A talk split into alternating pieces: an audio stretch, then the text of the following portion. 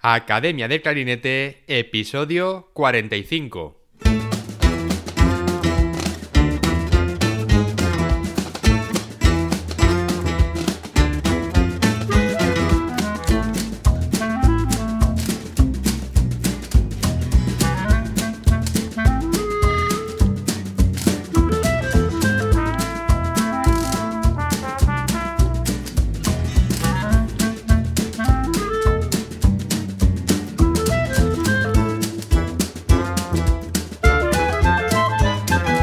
Bienvenidos a Academia de Clarinete, el podcast donde hablamos sobre aprendizaje, comentamos técnicas, consejos, entrevistamos a profesionales y hablamos sobre todo lo relacionado con el clarinete.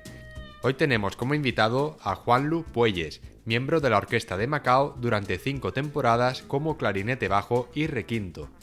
Juan Lu cuenta con una gran experiencia internacional. Ha tocado con orquestas como London Symphony, Teatro Real de Madrid, Mahler Chamber Orchestra, Les Dissonance, Hong Kong Philharmonic y Malaysian Philharmonic. Ha sido profesor invitado en Estados Unidos, China y España. Actualmente reside en Valencia siendo profesor de SMART y de MusicX. Además de su formación musical, se ha dedicado a investigar sobre cómo mejorar la salud del músico durante toda su carrera y obtuvo la formación durante tres años en Barcelona con Malen Cicerol en el método corporal diafreo, del cual nos hablará durante la entrevista. En este episodio hablaremos de sus inicios con la música, de su etapa como estudiante en Musikene, los años que estuvo en Berlín y todo lo que le aportó esta experiencia, su etapa tocando en el Teatro Real y su camino para conseguir la plaza en la Orquesta de Macao, en China. Hablaremos del método diafreo y de la Academia Orquestal en Valencia, un proyecto que fundó junto a su profesor Vicente Alberola, y hablaremos de muchas cosas más. Dejo el enlace de esta academia en las notas del programa para que puedas acceder y ver toda la información. Pero antes de nada, como siempre, a la primera academia de clarinete online para hispanohablantes, donde tienes a tu disposición clases grabadas en vídeo con ejercicios, técnicas, repertorio y todo lo que necesitas para mejorar como clarinetista échale un vistazo al apartado de masterclasses donde nuevos profesores irán colaborando regularmente para hacer de esta academia un lugar de referencia y aprendizaje para toda la comunidad de clarinetistas de habla hispana. Y ahora sí, vamos a dar paso a la entrevista. Juan Lu, bienvenido al podcast. Un placer tenerte aquí. Muchas gracias, David. Bueno, Juanlu, vamos a empezar hablando sobre tus inicios con la música y el clarinete para todos aquellos que no te conozcan. Así que vamos a remontarnos a, tus inicios. ¿De dónde eres y cómo empezaste con el clarinete? Vale, pues nada, empecé en el conservatorio con 10 añitos, empecé en el conservatorio de, mi ciudad, de Cáceres, y y bueno, a la vez pues iba a la banda y empecé realmente porque, bueno, pues de esas actividades extraescolares que, que, yo creo que todos los niños empezamos. Yo era bastante inquieto y ya llevaba un montón de, actividades por ahí. Sí. tenis, taekwondo, natación, baloncesto. y, y acabé con el clarinete, pues yo creo que, bueno, como pudo haber acabado con cualquier otra cosa. Así que, sí, que, bueno, empecé con el clarinete por casualidad, ¿eh? porque a mí me gustaban otros instrumentos, pero eran más caros. y recuerdo que, que, mi madre me dijo, me han dicho que el clarinete es, es más barato y como lo vas a dejar pronto, píllate el clarinete. pero, pero no lo dejé, ¿no? y Juan, en, en, aquel momento cuando tú hacías, eh, ibas a clases de música, ibas a, natación, a tenis. Eh, ¿La música era de lo que más te gustaba o te lo pasabas mejor haciendo otras actividades? Bueno, el, la verdad es que, eh, a ver, siempre los deportes y eso siempre me han gustado mucho. Estuve a punto también casi de dedicarme profesionalmente al baloncesto porque en mi familia ese, bueno, era una buena época también en Cáceres con el equipo de baloncesto en primera en la ACB entonces. y, había muchos partidos, mucho, pues ir a ver a eh, lo típico que ibas a ver a Pau Gasol, tal, ahí cuando empezaban y estabas de recoge pelota porque yo jugaba en, la cantera. Entonces eso siempre, claro, era mucha adrenalina, ¿no? El, deporte, pero Pero la música siempre me, bueno, me cautivó porque, ya te digo, sobre todo porque podía viajar también con la banda de la Diputación, íbamos, hacíamos nuestros viajecillos, los cursos de verano, que recuerdo que íbamos a, un castillo en, un pueblito de, de, Badajoz, en Alburquerque, que pasábamos allí pues 15 días, ¿no? Son, son actividades que quieras que no, cuando eres pequeño, todo lo que te sea irte por ahí de, con los colegas a pasarlo bien, pues siempre te llama la atención. Y el, y el deporte, yo tenía la suerte de eso, de poder hacer estos viajes y con la música también. Entonces, sí, desde el principio me gustó por eso, porque era algo que te sacaba de, tu rutina. Eso, eso sí, sí que, que, era algo que me enganchó rápido, sí. Sí, sí, sí. Y, y Juan, ¿cuándo fue exactamente cuando tú decidiste que te lo querías tomar más en serio? Pues yo fui bastante precoz en eso. La verdad es que muy joven tenía como muy claro que quería ser músico. Muy, no sé, recuerdo con 15 años. Recuerdo una conversación con 15 años tuve, bueno, este, siempre fui pronto a viajar fuera, eh, y me gustaba mucho. Y tenía claro que ese era el tipo de vida que quería tener, de, viajar, de, no sé, de tener experiencias de, este tipo. Cáceres es un sitio, es una ciudad que es muy bonita, pero que es muy, es muy pequeña, ¿no? Eh, pasan pocas cosas. Por lo menos cuando yo vivía, más allá del botellón que había y la fiesta universitaria. Pero que, que, bueno, que yo como, no sé, yo tenía ganas de, de movimiento desde muy pequeño. Y con 15 años yo recuerdo que ya tenía claro que quería ser músico. No sabía qué, porque también estudié el grado medio de percusión. y, no sabía si con el clarinete, con la percusión o tal, pero sí que tenía, hombre, más predilección por el clarinete, pero, pero no sabía. Eh, con, pero tenía claro que quería ser músico porque en el instituto también llegó un momento en el que me aburría mucho y, y no, no lo veía Sí, sí, sí. Ya, claro. Bueno, pues eh, eh, al final conseguiste, ¿no? Eso que, ibas buscando con 15 años de querer ser músico para poder viajar y poder vivir así, con ese estilo de vida. Pero antes vamos a hablar de, otras cosas. Eh, ¿Cuál fue tu siguiente paso? ¿En ¿Dónde decidiste estudiar? ¿En qué centro en España? ¿Y, por qué? Pues, bueno, como te decía, eso en los cursos estos de verano que yo hacía allí en Alburquerque, que eran con, los profesores del Superior de Badajoz, con, Alfonso Pineda y Santiago Méndez también, que es el profe ahora de grado medio, creo. Em, allí, bueno, por, no sé, por la razón por la que fuera, iba mucho José Luis Estellés a Extremadura a hacer cursos allí a, a, otro pueblo que se llama Fregenal de la Sierra. Y conocí a José Luis eh, con 15 años, yo creo, fue también cuando ahí también me marcó mucho ese curso. Eh, y, bueno, y ahí fue cuando apareció también Musiquene, los principios de Musiquene. Y, y, sí que, bueno, tú fue, fui luego al verano siguiente, con 16, 17 años, fui a Bilbao.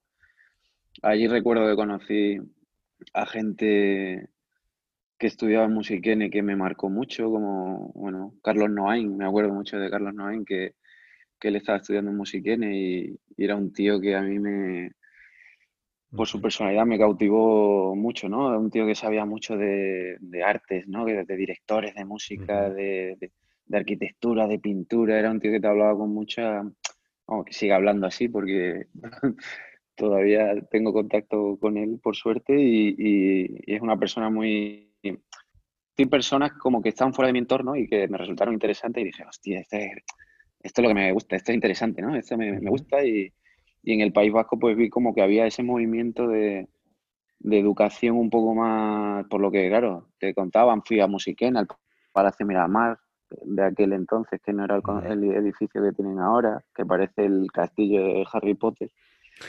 y, y, claro, y te ves por la ciudad de San Sebastián, todo lo que se estaba moviendo allí en aquel entonces de, profesores internacionales.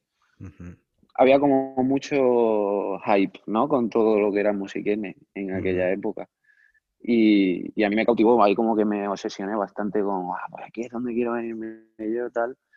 Y, y al final lo conseguí. La verdad es que tuve suerte de, poderme ir para allá. No fue fácil tampoco, o sea, porque había mucha gente que, que queríamos entrar ahí, siempre las pruebas eran ya, joder, no sé, fue 2010, 2009, y ya se presentaba muchísima gente, rollo 80, 100 personas para dos, tres plazas, ¿no? y, y, era difícil, era difícil entrar y yo también tenía mi trabajo porque gané con 18 años la plaza de la banda municipal de Badajoz.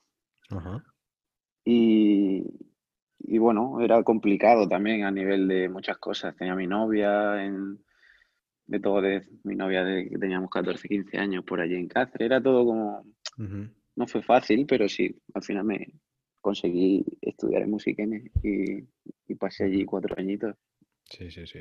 Y Juanlu, ¿qué es lo que mejor recuerdo te trae de esa etapa allí en, en San Sebastián? Buah, pues la gente que conocí, claramente. La verdad es que que fue para mí fue una apertura de cabeza total, sobre todo porque yo, mi manera, por mi personalidad, conecté mucho con gente del jazz, de música moderna, y, tuve acceso a un, bueno, pues a tener amigos y tocar con gente. Hicimos un grupo de, música moderna, de jazz. Eh, estuve tocando, grabando discos, de giras con ellos. Eh, descubrí mucho de otro tipo de lenguaje, ¿no? De, lenguaje moderno. Y, la verdad es que me pasé cuatro años muy, pues no sé, o sea, es que fueron increíbles para mí. Música no lo recuerdo por eso, por, la cantidad de... Era un momento en el que había mucha inversión en educación en Musiquene. Luego hubo una crisis muy grande que, que, hizo que recortaran mucho el presupuesto, pero en aquel entonces te venía, yo qué sé, a dar clase Alexei, el primer oboe de, de Concertgebouw, para darte una, lectura de la gran partita de Mozart y a la, en dos semanas tocabas con Tomás Intermule eh, una sinfonieta, ya la, semana siguiente te dirigía a Juan Jomena y estabas en el superior, ¿sabes? Había mucho movimiento de profesorado de, de no sé, de ver muchas cosas, ya te digo, tanto en clásico como en moderno. en moderno también podías ver eh, profes de primer nivel, Perico Sanbeat, eh, no sé, y sobre todo los compañeros. ¿eh? Yo, el mejor recuerdo que tengo de San Sebastián fue los amigos que todavía tengo, artistas espectaculares que, que, te, que te sacan un poco de tu manera de, de entender la, vida y la música, ¿no? El estar, creo que eso es lo más importante a nivel de, vivencia que tuve, ver que había muchas maneras de, acercarte a la música y, y, que a veces somos un poco cuadriculados los de la, música clásica, ¿sabes? Que hay un tipo de enseñanza un poco eh, solitaria de, estudiar mucho solo, de... Sí.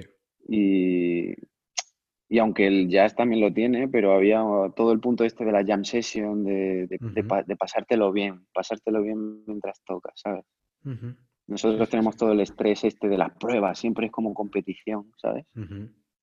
Eh, a ver quién toca, a ver quién gana el concurso, a ver quién toca en la orquesta, a ver quién toca mejor en la audición, a ver quién toca, ¿sabes? Ese rollo es muy chungo del clásico que en el jazz eran bastante más, que aunque también existía un poco, pero de otro tipo, para mí, ¿eh? por lo menos era mi, mi, sensación era que había mucho más de compartir, mucho, mucho de compartir. Qué importante es esto, que ¿eh? estás diciendo. Para mí es básico. Sí, sí, sí, sí, que lo es. Me parece muy importante porque a veces eh, lo que has dicho, ¿no? Que somos un poco cuadriculados y acabamos haciendo eh, lo mismo de siempre, ¿no? Y, yo creo que, como has comentado, o por, lo que te escucho decir y hablar sobre este grupo, ¿no? De, música moderna, de jazz, la jam session, ahí mm, descubriste un poco esa válvula de escape, ¿no?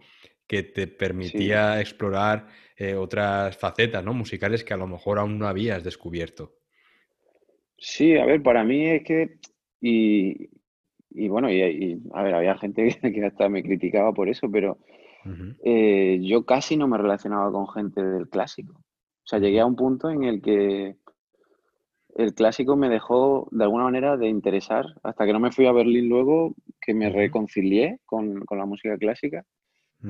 pero, en el superior yo llegué a tener eh, casi rechazo, te puedo decir, ¿sabes? De, de los malos rollos que había, de los piques, de la eso del, de, ir a tocar y, pasarlo mal. por, por el, por yo qué sé, la competición está chunga, ¿sabes?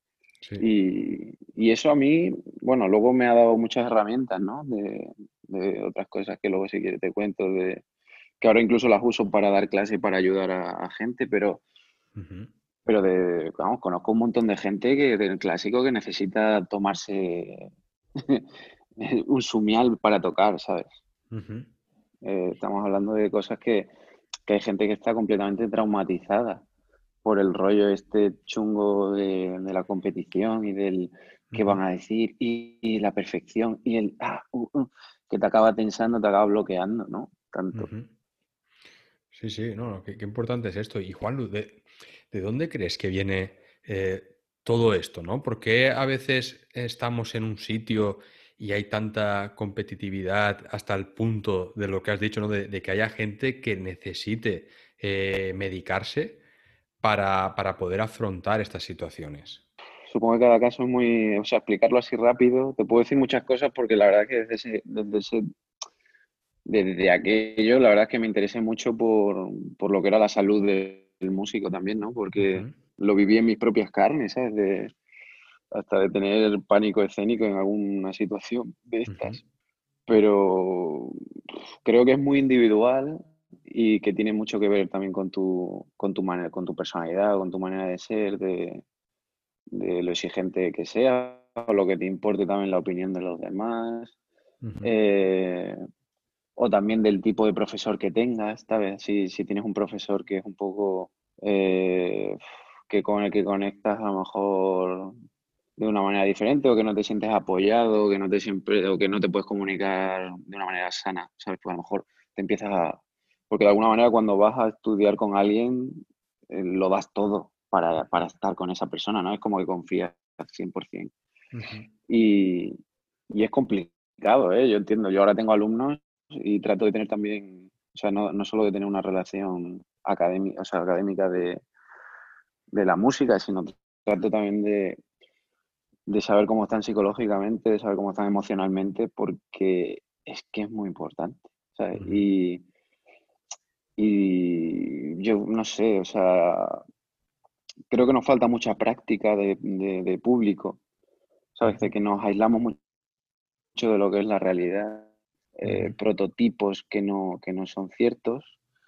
Y, en el clásico hay veces que, que, bueno, en el clásico es que es más en lo, en, a, nivel educativo, ¿eh? o yo lo que viví más bien a nivel de pedagógico, pero porque luego cuando estaba en lugares, no sé, cuando viví en Berlín, yo veía, a ver, la gente no, no sé, era otro, otro acercamiento.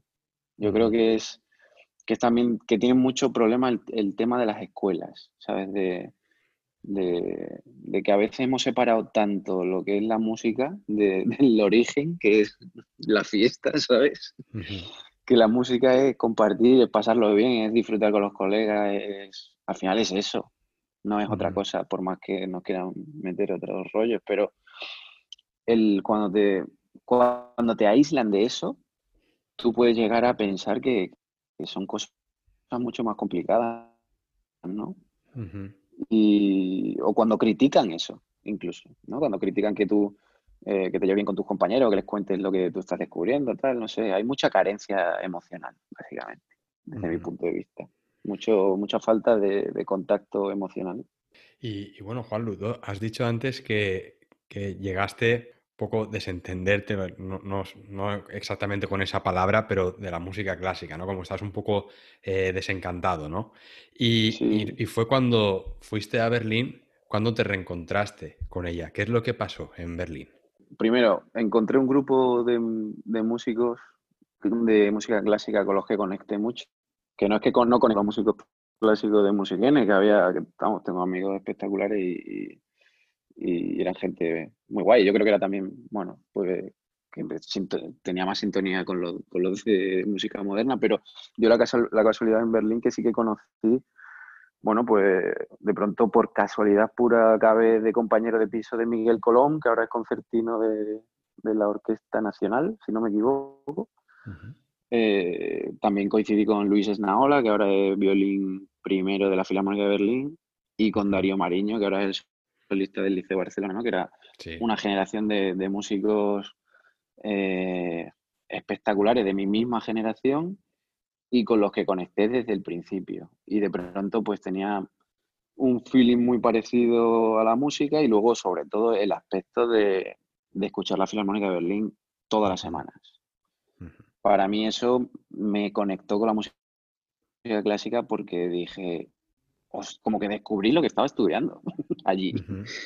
¿Sabes? Fue como, era heavy metal, ¿sabes? De pronto yo sentí así como muy sensible, muy de, emociones fuertes, que me gusta vivirlo todo como muy al máximo. y, y, claro, a mí el jazz o la música en directo, todo eso me daba mucho ese punch de, adrenalina. Y cuando vi a la Filarmónica de Berlín por primera vez dije, esto sí, ¿sabes? Fue un punto así como de, hostia, ¿pero esto qué es? ¿No? No me lo podía ni creer. No, es que era como otro, otro mundo completamente diferente. ¿En Berlín qué fuiste? ¿A, estudiar durante una temporada? Sí, estuve.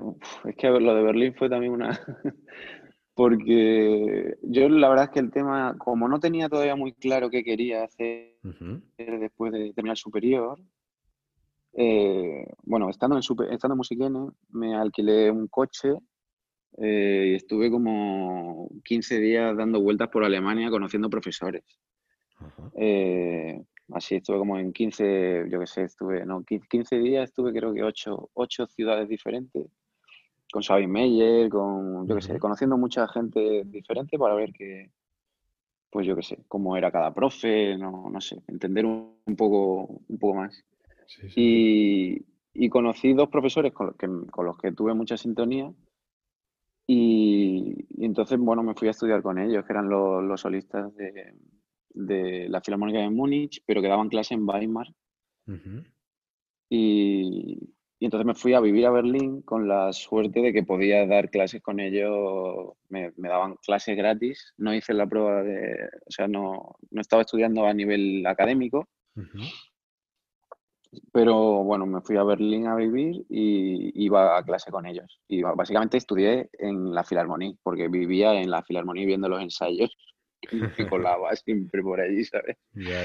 Y estaba, estaba todo el día allí viendo los ensayos y, y estoy estudiando y, y luego ahí fue cuando conocí a Vicente. O sea, el día que me fui a Berlín, fue cuando conocí a Vicente Alberola y que ahí, claro, fue todo un poco complicado porque estaba estudiando con los profesores alemanes que eran muy buenos, pero conocí a Vicente. Entonces dije, de pronto estaba en Berlín y venía a Madrid a dar clase con Vicente, que era todo un poco mm, raro, extraño. Pero, pero al final decidí dejar Berlín y, venirme a Madrid al año siguiente porque con Vicente conecté mucho, me encantó, me encantó su manera de tocar y todo, y como, como, no sé, todo básicamente. Y decidí dejar Berlín y mudarme a Madrid. Cuéntanos ahora sobre esa etapa en Madrid. Eh, dejaste Berlín y ¿cómo fue? ¿Cómo fueron esos inicios de vuelta en España? Bueno, pues Estuvo, a ver, al principio fue duro porque echaba mucho de menos. A ver, yo me, habría, me había abierto de alguna manera un poquito de espacio artístico en Berlín porque me hice un quinteto de viento con Guillermo Sanchís, que ahora es solista del Teatro Real, pero allí era academista de la Filarmónica de Berlín y con muchos academistas de la Filarmónica y teníamos un quinteto de viento que saliera, salían algunos conciertos bastante chulos, nivel muy guay, ¿sabes? De música de cámara, eh, toqué con la Orquesta Joven de Alemania, entré en el Festival de Bayreuth, entré en muchas orquestas jóvenes y tuve como experiencias así muy de músico, ¿sabes? De sentirte otra vez. Yo me sentí allí músico por primera vez, de clásico a nivel alto, ¿sabes? Y cuando volví a Madrid fue, uff, fue otra vez volver a la, a la habitación, ¿sabes? A hacer escalas. y, y, al principio fue duro, porque también Vicente fue muy duro conmigo desde el principio, eh, pero para mí era muy necesario. O sea, ese trabajo que, que, que tenía que hacer, que Vicente eso me lo explico desde el principio súper claro y súper bien y, y, yo cogí el reto porque estaba muy preparado para, para, eso, ¿sabes? Entonces me metí en la habitación y por primera vez sentí que era lo que me apetecía hacer, que era meterme en la habitación 10 horas a estudiar, ¿sabes? Y, y el primer año me lo pegué así, o sea, estudiando muchísimo y cambiando básicamente toda mi técnica, todo mi concepto de sonido, de material, de todo. O sea, casi fue como un comienzo. y, a raíz de ahí empezó la cosa a funcionar mejor y empecé a colaborar con el Teatro Real. la verdad es que empezó a confiar, él tiene muchísimos alumnos, o sea, él, yo que sé, daba 50 clases al mes a 50 alumnos, y todo, yo creo que todos los clarinetistas de, de, España y de Europa han pasado por Vicente. Pero, pero bueno, eso, la verdad es que empecé a tener un poquito de oportunidades ahí con la Sinfónica, empecé a, yo creo que, bueno, que más no lo haría porque me seguían llamando. Coincidí ahí mucho con eso, con Luis Cámara, que hicimos ahí mucha piña de estudio juntos, que fue también muy guay eso. y, y, ahí, bueno, pues con Luis me creé ahí un ambiente bastante guay de estudio, de, de muy buen rollo estudiando juntos, de los dos con, con perspectivas muy similares de, de, lo que queríamos hacer y, y nos lo pasamos muy guay. La verdad es que estaba, esa etapa de Madrid yo la recuerdo, fueron tres años de tocar con la O Madrid, conocer la ópera, tocar en el foso, conocer a Luis Mi, que, que es otro animal del instrumento y, aprender mucho. Para mí esa época fue de muchísimo aprendizaje, de, horas de vuelo, que digo yo, fueron muchas horas de vuelo ahí a tope con, con Vicente y con Luis y con Luis Cámara y bueno, y otra gente que también tocaban por allí, que siempre había gente muy buena alrededor. Estuvo genial, sí, sí. desde aquí le mandamos un saludo a, Luis Cámara, que él también ha pasado por aquí por el podcast. Y, y hace poco estuve hablando con él porque estuve viendo fue en, HBO la serie esta Patria, del libro de Fernando Aramburu, que la han, hecho una serie, y, le escribí porque la primera vez que, escuché, bueno, que, fui a ver la serie, en la introducción, la banda sonora, el tema lo tiene el clarinete. Y la primera vez dije, hostia, qué, qué bien suena ese clarinete, ¿no? Y, y, bueno, me puse a ver la serie. Y luego al siguiente capítulo otra vez, ¿no? Y digo, hostia, ¿quién suena? Tengo, tengo que saber quién es. Y entonces me, fui a Google, busqué quién había grabado la, banda sonora y, vi que, había sido la, orquesta de Euskadi. Y entonces le escribí, digo, eh, Luis, no... Estoy viendo la serie Patria y he visto que la grabado la orquesta de Euskadi. ¿No habrás sido tú clarinetista? Y dijo, sí, sí, lo, grabé yo. y, entonces hablando con él, digo, mira, o sea, casualidad, si lo hubiese sabido, también hubiésemos hablado de eso, ¿no? De, en, el podcast, pero... Y, y bueno, Juanlu, eh, coméntanos ahora porque, eh, bueno, ya hemos hablado de tu etapa en, San Sebastián, en Berlín, Madrid, pero eh, tú has sido durante muchos años clarinetista en la orquesta de Macao, en China. Cuéntanos cómo fue tu camino para llegar hasta, hasta esa orquesta. ¿Cómo empezó todo? Bueno, el, camino, ya te digo, es todo esto que te he contado así en versión resumida, pero precisamente fue con Luis Cámara que, fuimos a, a Londres a hacer una audición que pedían, que yo recuerdo de estar comiendo, creo que era en un chino, además con él, en la latina o algo así, en plan de cuando estábamos viendo los vuelos, si lo hacíamos, si no, porque pedían requinto bajo, era una como una prueba un poco loca de, de, mucho, ¿no? De, mucho instrumento, ¿no? que no es lo normal, aunque cada vez es más normal, pero en aquel momento era como, él tenía su requinto, yo tenía mi bajo, y estuvimos mirando, ah, Macao, y decíamos, ¿y eso dónde está, tío? O sea, no sabíamos ni... y recuerdo que nos fuimos en BlaBlaCar, yo qué sé, fuera todo pues eso, de dos chavales con, con muchas ganas de experiencias, de, pero fue, bueno, una locura de pruebas, yo qué sé, fue todo, viaje a cara en Barcelona porque desde Barcelona nos ahorrábamos, no sé si 16 euros, ¿sabes? A lo mejor algo así.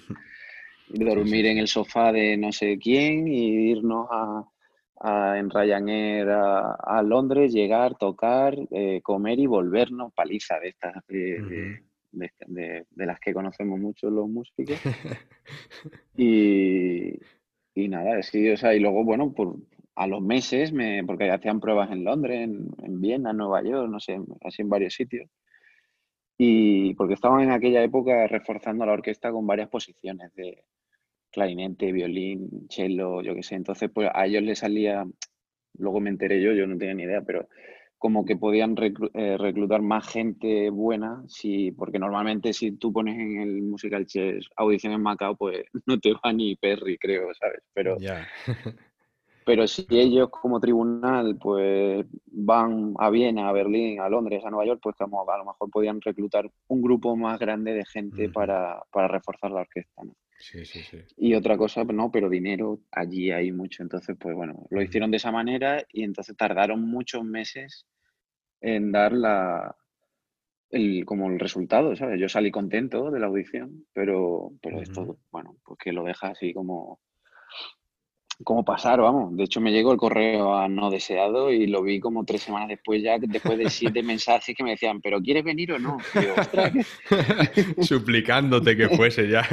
sí, sí, yo vamos, lo que te decía de, que me pilló ahí en otro festival y tal, y era como, joder, pero claro, me pilló así de, digo, ¿esto, ¿esto qué es, tío? Ahora me acabo de pronto. Una locura, sí.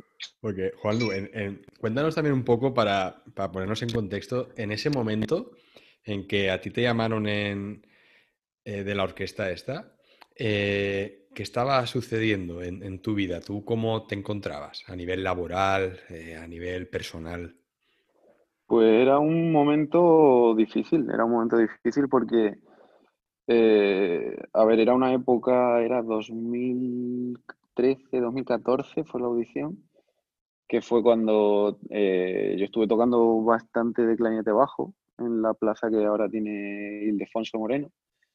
y, en aquel momento, la primera vez que sacaron la plaza quedó desierta y, bueno, y de pronto fue como, pues esa sensación de, que tienes, a veces, o que yo tenía en aquel momento, de, no saber si vas bien, ¿sabes? Si dices, hostia, lo mismo, no sé, estoy, estoy más perdido de lo que creo, yo creo que estoy tocando bien, pero eh, ¿por qué no he ganado la plaza? ¿Por qué no? ¿no? Cosas así que dices, ¿qué pasa? ¿no? Tampoco, yo qué sé, era Ahora con retrospectiva también lo piensas y, creo que era normal también todo. Había muchas emociones de por medio y, bueno, y, sobre todo pues eso, que, era un momento difícil porque salían pocas plazas como sigue pasando y las plazas que salían se quedaban desiertas, ¿sabes? Entonces era una sensación de, de, frustración porque ves que, no sabes si te estás equivocando. También en aquella época, de pronto,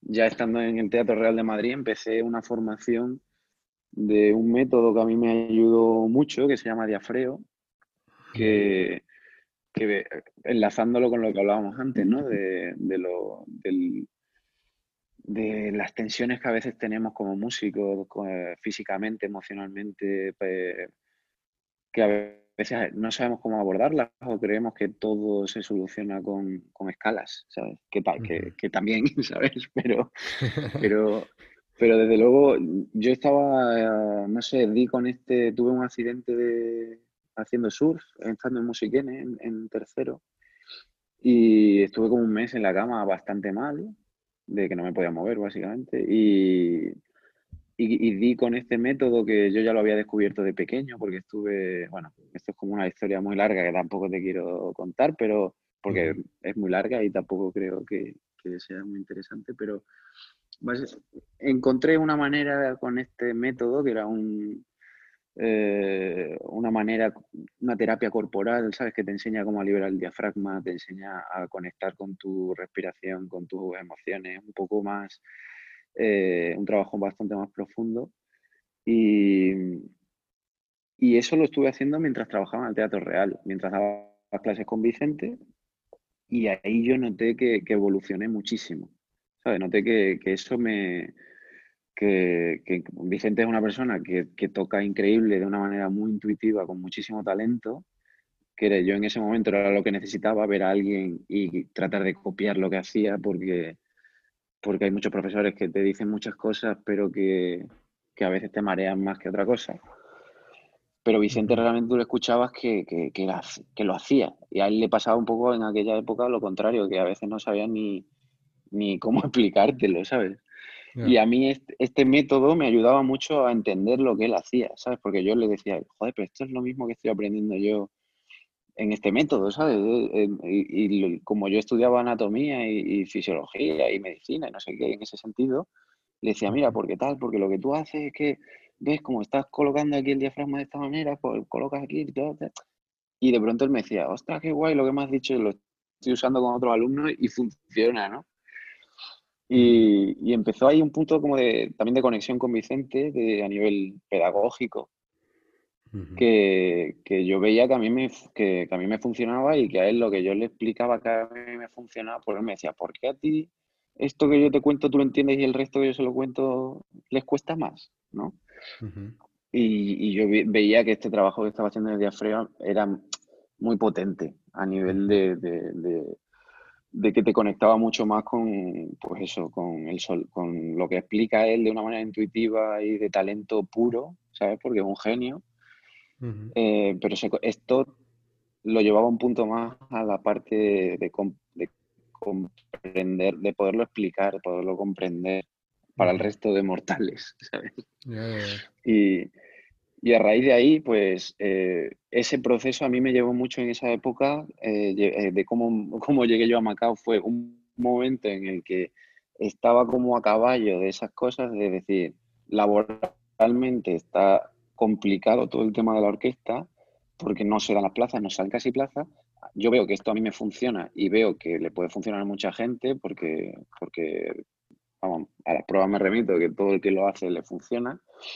Y, y estaba en ese punto de no saber incluso si decir, pues, no sé si dedicarme o no. Estaba que si dejaba Madrid, que, que, si me volvía, de pronto salió la noticia, estas noticias que de pronto te dan una alegría, que me pillaban en un festival en Japón que organizaba Alan Gilbert con música de la Filarmónica de Nueva York. y, y, que te pagaba un mes en Japón, que eso, la verdad, pues de pronto fue un subidón, ¿no? Te dice, hostia, eh, qué guay que me han pillado en esto.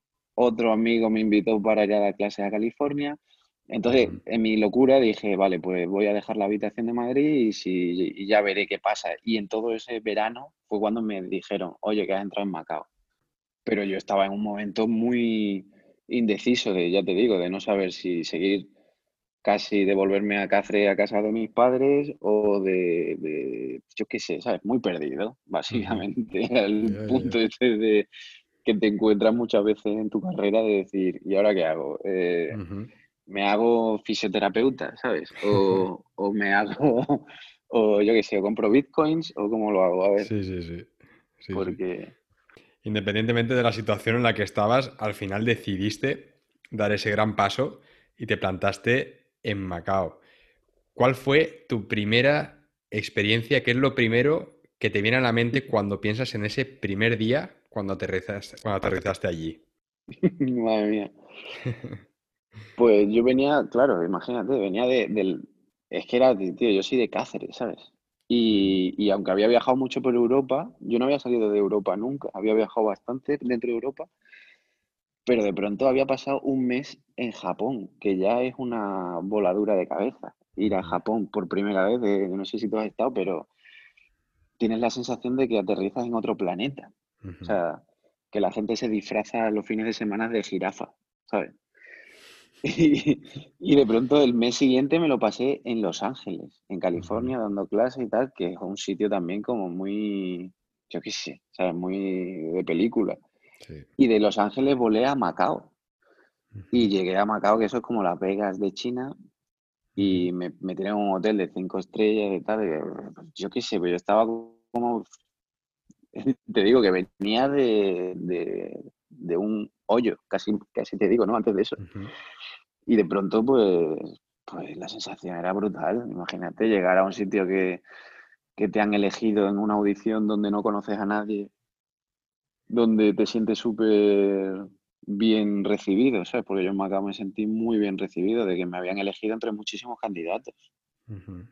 Y llegar allí y tocar primer día de ensayo, eh, segunda de Brahms, eh, sonando increíble, pues yo dije, madre mía, qué suerte, ¿no? Que, que, he ganado una plaza que, no, sé, cómo explicarlo, o sea, es una sensación de, Pues, de, mucha alegría, sí, sí. Y Juan, ¿qué nos puedes contar de, de Macao, de China, tu experiencia viviendo allí? A ver, a nivel cultural, para mí ha sido súper enriquecedor porque es una cultura que no tiene nada que ver. Eh, es un sitio muy peculiar porque ha sido colonia portuguesa muchísimos años, 400 años. Entonces está todo en portugués.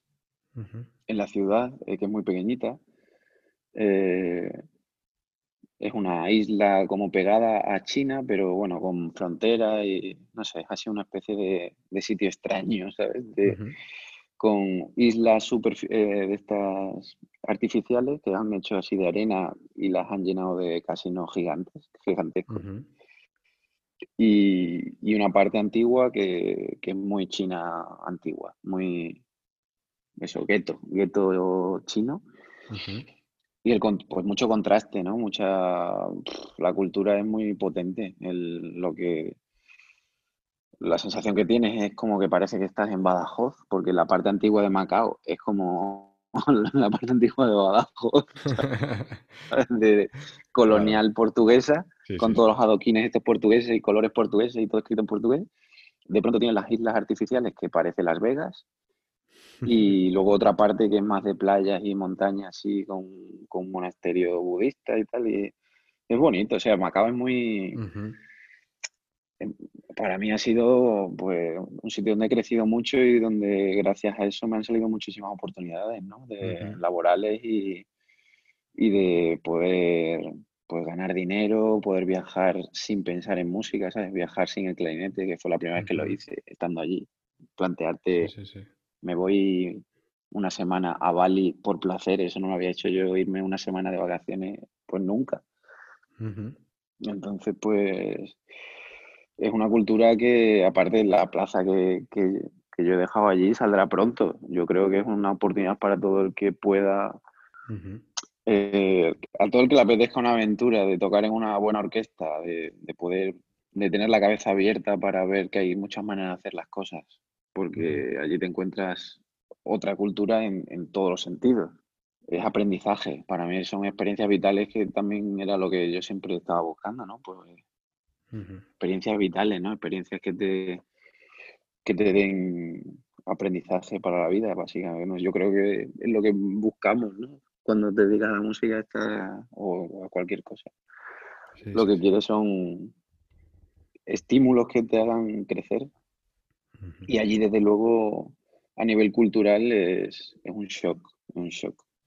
Hay mucha población, a mí era de las cosas que más me chocaba, ¿no? Que, son muchos. Vinimos de gira con la orquesta de Macao a, Suiza, Hungría, Austria, por ahí, y me hacía gracia los comentarios de mis compañeros de allí, de China, que me decían, joder, no hay nadie en las calles.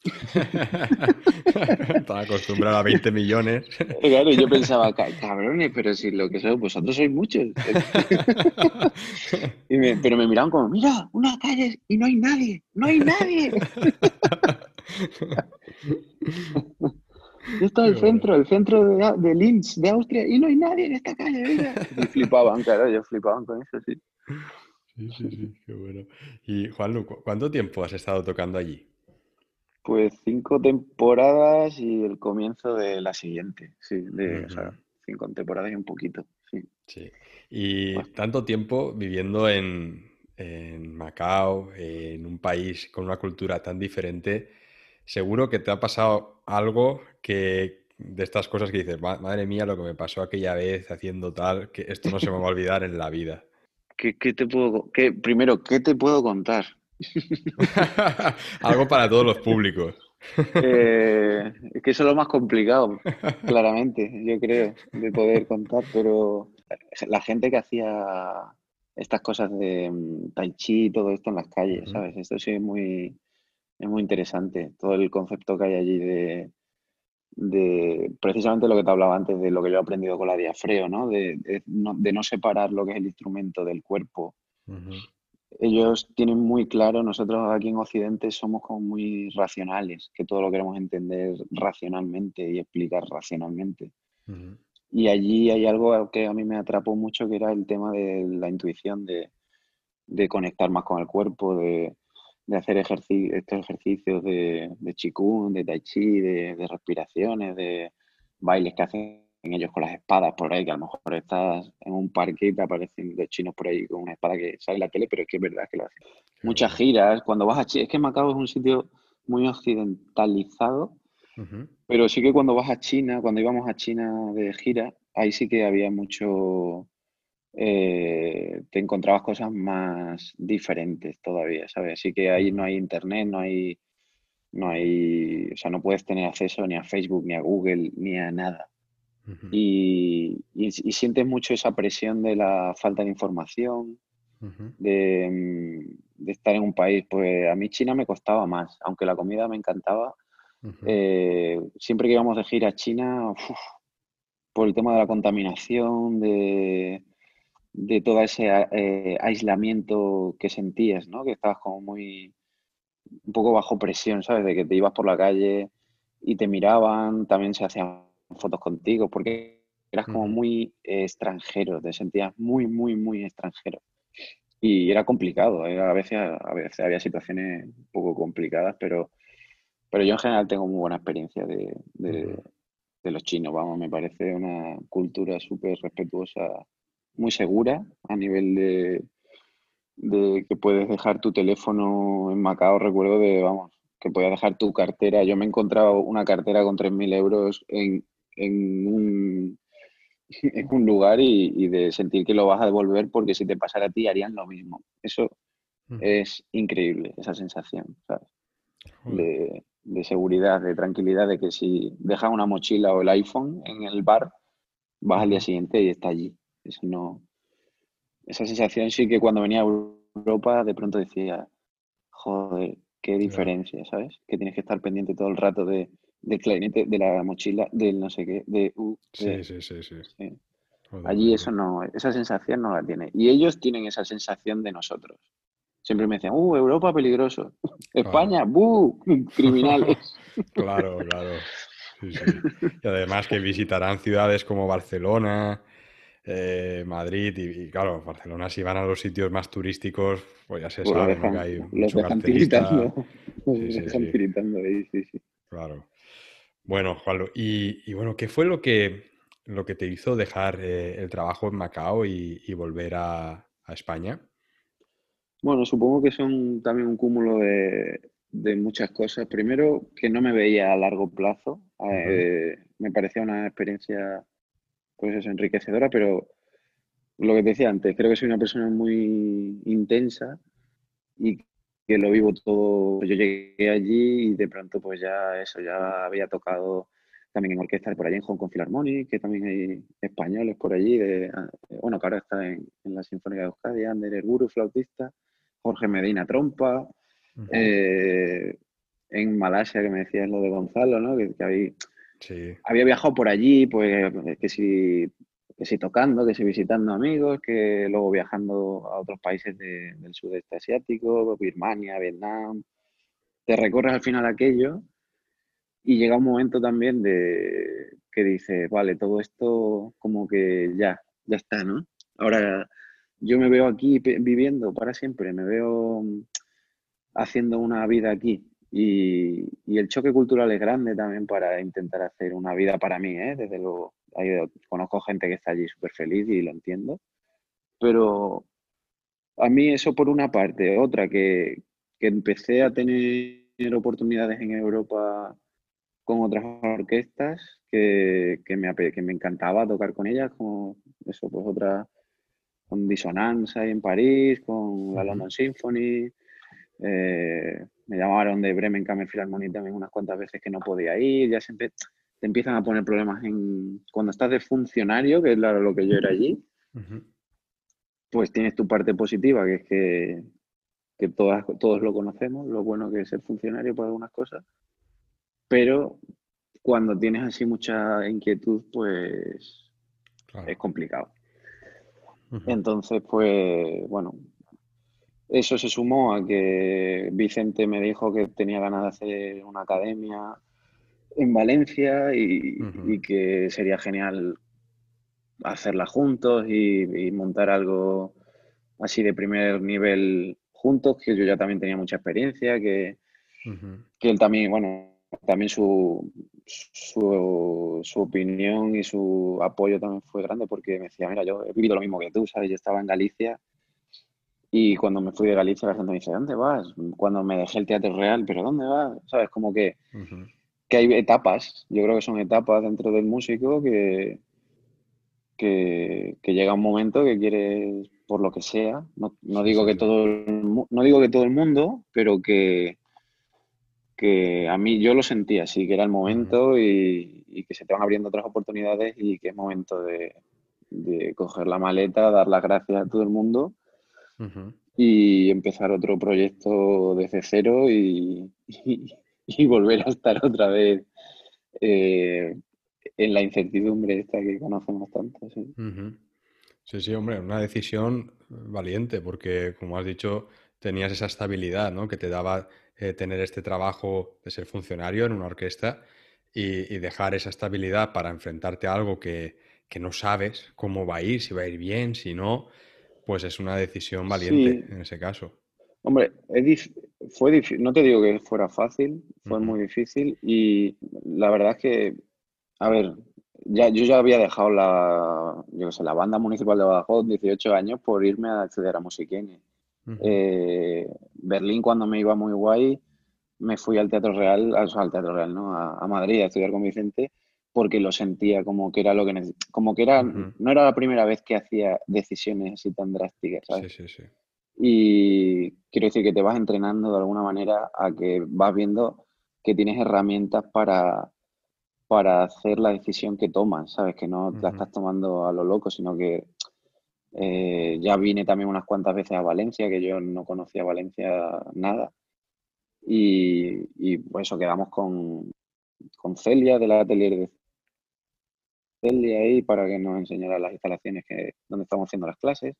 y, y, empezamos a hacer la academia. Ya vi que, joder, que sí, que, que la cosa iba para adelante. Que, y ahí poco a poco, entre unas cosas y otras, pues pues no sé, eh, empiezas a sentir un poquito más de con miedo, con miedo por supuesto, pero, pero al final la vida creo que eso, ¿no? Que, suena mucho cliché, pero que son dos días y que dices, mira, si creo que vamos a hacer algo pionero, que creo que es lo que estamos haciendo con la academia es algo muy, muy pionero en lo que estamos intentando ofrecer. Y, creo que, bueno, que la compañía de Vicente es tener un, tiburón blanco al lado, ¿sabes? Que dice, esto, eh, vamos para adelante y, ya está, ¿sabes? Y si no, pues ya me buscaré la vida como lo he hecho siempre, ¿no? Y, ya está, va a tirar así un poco, tirar un poco a lo loco. Y Juan, eh, coméntanos un poco cómo funciona esta academia y también tú ahora mismo, eh, aparte de tu actividad eh, como docente en esta academia, ¿también tienes oportunidad de seguir colaborando con otras orquestas? Sí, yo tengo, yo es que tengo muchas, en general en la vida tengo mucha suerte, siempre he tenido mucha suerte y, la verdad es que ahora mismo sigo, incluso en este momento tan chungo de COVID, eh, me siguen saliendo oportunidades de tocar, ahora vengo de tocar de solista en Tenerife, eh, pues me han llamado la semana pasada para tocar en la orquesta de Malta, pero me coincidía con otra cosa importante que estoy ahora montando con el tema de la academia y, y he mandado a un alumno. Eh, que bueno, que el pobre está ahora en cuarentena porque ha dado positivo el que estaba al lado y se ha cancelado la ópera y están allí, con un Cristo montado. Pero, pero sí, tengo posibilidades de seguir eh, tocando y me siguen contando conmigo en en Dissonance también me estoy yendo. Eh, Eh, no sé, para en Bremen, Camel Philharmonia he estado también hace poco. Sí, la verdad es que no me que, tengo suerte, tengo con ese sentido tengo suerte porque por Castilla y León me he tocado también la Orquesta Extremadura, por aquí también. Supongo que también van sabiendo que estoy por aquí y, gente pues pues que quiera contar conmigo, pues saben que estoy con la disponibilidad y, y sí, en ese sentido sí, la academia funciona de una manera que yo creo que, que yo lo que he intentado con Vicente, estamos intentando crear ese punto.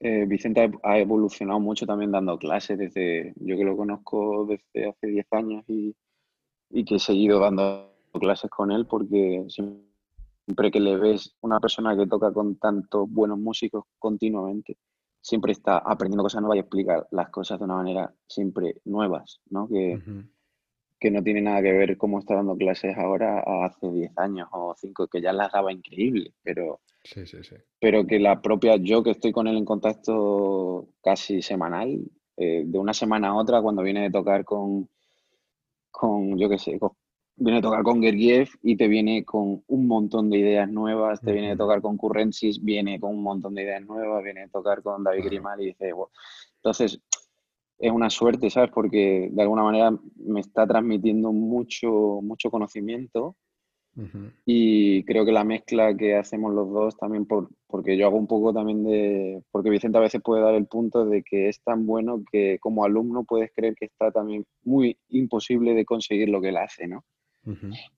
Y creo que el alumno también se encuentra conmigo como más cercano en el punto de, eh, bueno, este tío es un genio, y, pero mira, este, ha seguido lo que él me está explicando y le va bien. Entonces, si yo sigo, a lo mejor a mí también me va bien. ¿Sabes lo que te digo? Que es un punto más que hacemos un equipo, yo creo que bastante interesante. Aparte, yo también hablo mucho de lo de la diafreo, de muchas clases de clarinete bajo, de requinto, de repertorio uh de la.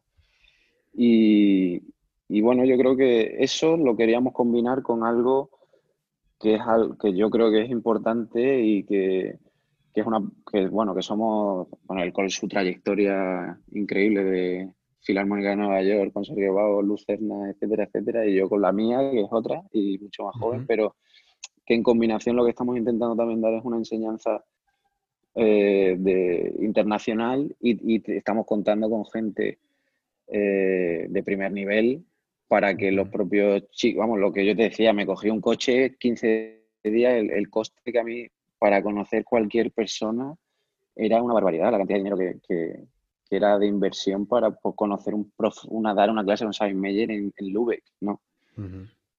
Y de pronto, pues lo que hemos intentado es decir, bueno, nosotros tenemos muchos contactos y, conocemos gente de primer nivel, también para nosotros es enriquecedor porque vienen, les escuchamos dando clases a nuestros propios alumnos y, y aparte también se apunta gente de fuera, que no es solamente para nuestra academia, pero tratamos, estamos creando un grupo de trabajo que de 15 alumnos que están así como en, que lo tienen muy claro, que quieren trabajar a tope y, les damos la posibilidad de eso, de clases durante todo el año, más masterclass con gente solistas de Marinsky, bueno, Nicolás Valerú, y toda la gente está que está viendo, el Full, gente de escuelas que, son supuestamente muy diferentes y que hasta nosotros mismos nos estamos dando cuenta que vienen y, todo es una manera de pensar muy parecida, ¿no? Que no hay...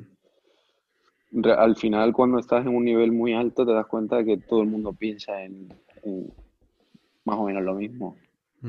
Explicado de diferente manera, pero pero que creo que es un apoyo muy guay poder vivir en Valencia, eh, tener clases con gente que estamos en activo y encima tener un refuerzo de información de gente que, está que son amigos y que vienen también en unas condiciones muy especiales porque también vienen por vernos a nosotros, por yo qué sé, por porque nos conocen, no sé, no, yo qué sé, Vicente que le escribe un WhatsApp a Martín Frost y le contesta y te dice, sí, voy, no te preocupes, ¿sabes? Le escribe le escribes tú o le escribe o le escribo yo y ni te contesta o a sabes, ¿me entiendes lo que te digo? Que, son cosas también pues que te que están funcionando porque también, bueno, pues porque hay un nivel también de, eso, de, amistad y de compartir de buen rollo, ¿sabes? De que nos pasamos muy bien. los tratamos bien y los alumnos también ven que hay ese buen rollo del que te hablaba que yo eché de menos también un poco en mi, en mi formación o, la inseguridad que yo tenía en aquel momento, yo trato de, que se cree mucho ese rollo de equipo, de que todo el mundo trabajando para lo mismo, de que estamos para compartir mucho, ¿no? Y no tanto para competir. y, ahora estamos, bueno, todavía muchas cosas no te las puedo contar porque van a salir nuevas informaciones pronto de la academia, pero estamos trabajando para para que crezca un poquito más y contar con gente también de otros instrumentos de primer nivel y tratar de hacer algo un poquito más estable, más grande. Y bueno, yo creo que va a estar muy guay. Tenga ahí un punto de, información, ¿sabes? De, de, poder, de que para estudiar en un primer nivel no tengas que estar pasando frío y hambre, ¿sabes? Que, ya, ya, ya. que puedas estar en Valencia con solecito y, y tomándote tus, tu, cervecita en la terraza y, saber que luego entras y a lo mejor tienes una clase de música de cámara con, con Olga Kopachinskaya, ¿sabes? y, estamos en eso. Pero bueno, es todo muy complicado porque es difícil y es difícil a nivel administrativo, ¿eh? Claro, claro.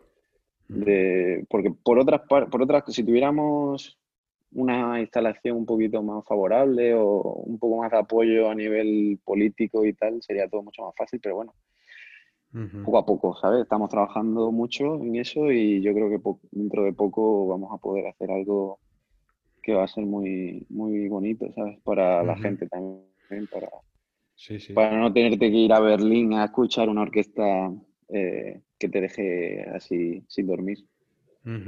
Sí, sí, no, bueno. me parece muy, muy interesante lo que cuentas, Juan, eh, Juan Luis, y, un proyecto, vamos, con mucho potencial, le veo.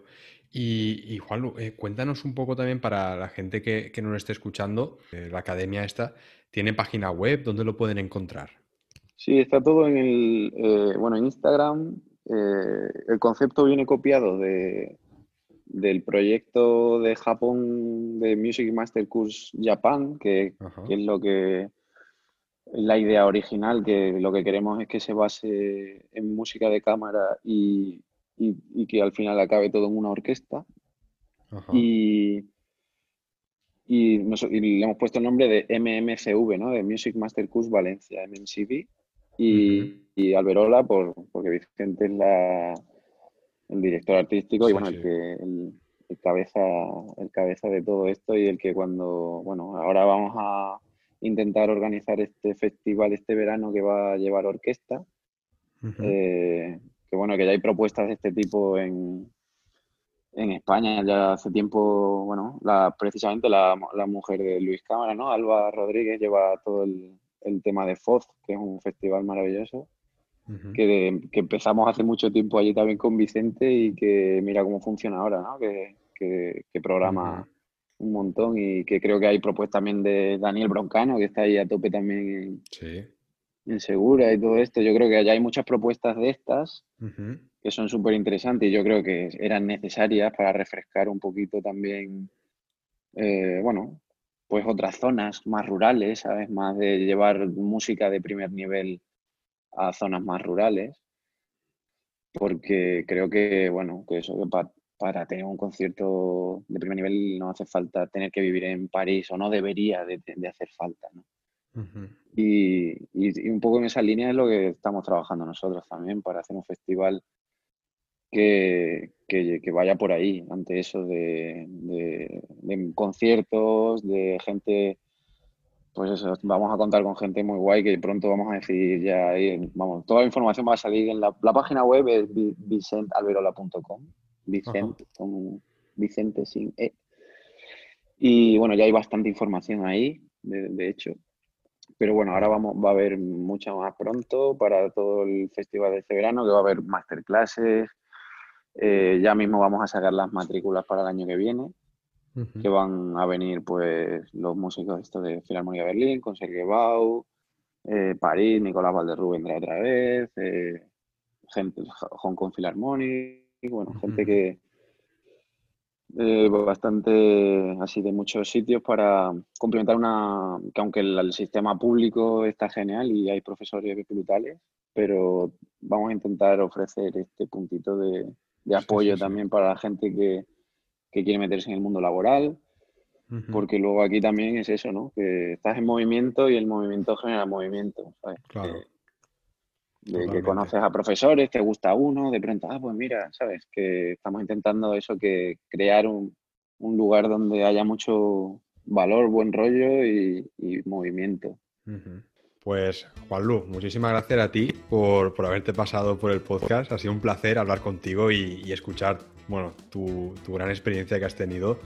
Y, desde aquí te deseo muchísimo éxito con este proyecto que estás llevando junto a Vicente.